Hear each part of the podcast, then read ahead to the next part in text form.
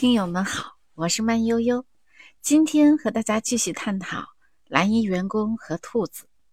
前面我们分析了蓝衣员工因为知道兔子的秘密，看到自己的好朋友变成了兔子，违反规定捕捉兔子可能会面临的风险，一个是可能会被兔子吃了，第二个是可能自己也会被传染变成兔子。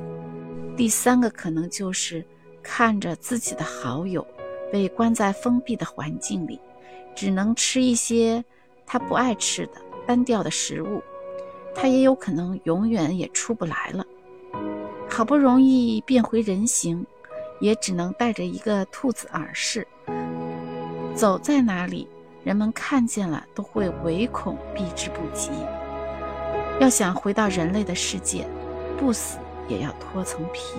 如果你是那个蓝衣员工，你会怎么选择？你会怎么对待兔子？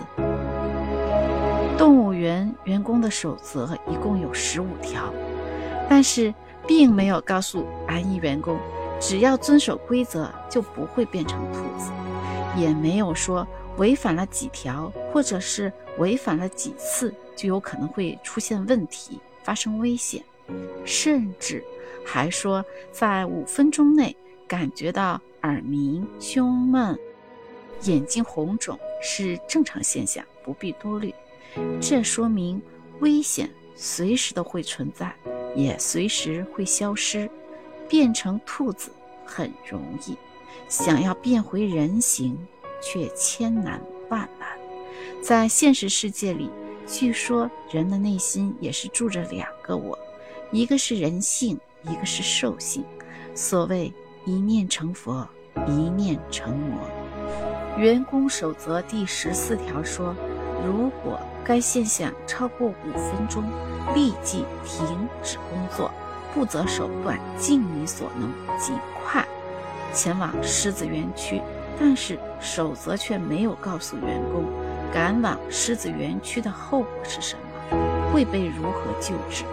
现在你是知道了，如果赶到狮子园区，红眼员工是会被咬死的；如果没死，就会成为黑衣员工。如果你是蓝衣员工，你会前往狮子园区吗？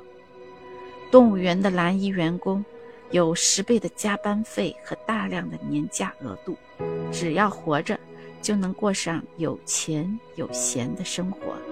动物园还为所有的员工购买了保险，也就是说，万一成了兔子血，家人会得到一笔保险赔偿。